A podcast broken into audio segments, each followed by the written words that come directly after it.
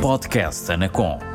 Neste espaço falamos de temas relevantes para os consumidores. Deixamos dicas sobre como resolver os seus problemas com as comunicações e damos a conhecer a atividade da Anacom.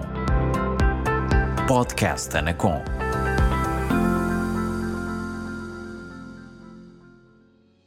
Olá, seja bem-vindo ao podcast Anacom.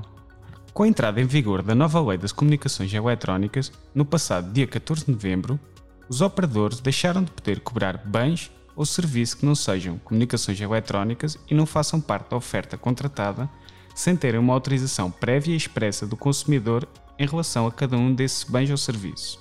Estão em causa os bens ou serviços prestados por entidades terceiras que são muitas vezes contratados inadvertidamente através da internet com um clique. Podem ser, por exemplo, jogos, serviço de horóscopo, toques de telemóvel e são pagos através da fatura do serviço telefónico móvel ou do serviço de acesso à internet móvel ou da redução do saldo deste serviço, quando são pré-pagos. Por outro lado, há atualmente empresas que permitem a aquisição de bens e serviços digitais através do pagamento da fatura do serviço de comunicações eletrónicas, o que pode ser uma facilidade pretendida pelos consumidores. Então, o que é importante que saiba sobre esta modalidade de pagamento de bens e serviços prestados por terceiros? 1. Um, os operadores só podem exigir o pagamento desses bens ou serviços quando o consumidor tenha autorizado em momento prévio, de forma expressa e em específico, esse pagamento através de declaração em qualquer suporte duradouro. 2. Os operadores devem conservar a declaração de consentimento emitida pelos consumidores durante a vigência do contrato e do prazo de prescrição de eventual procedimento de controle nacional.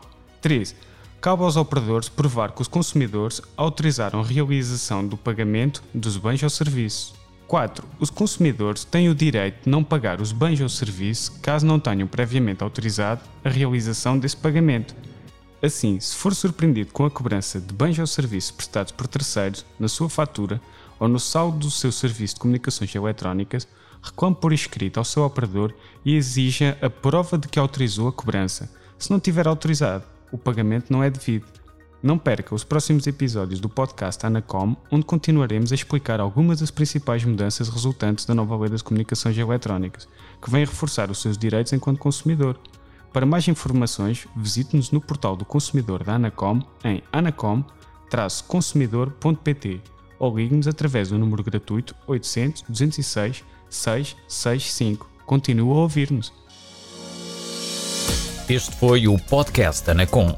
Por hoje é tudo. Até breve.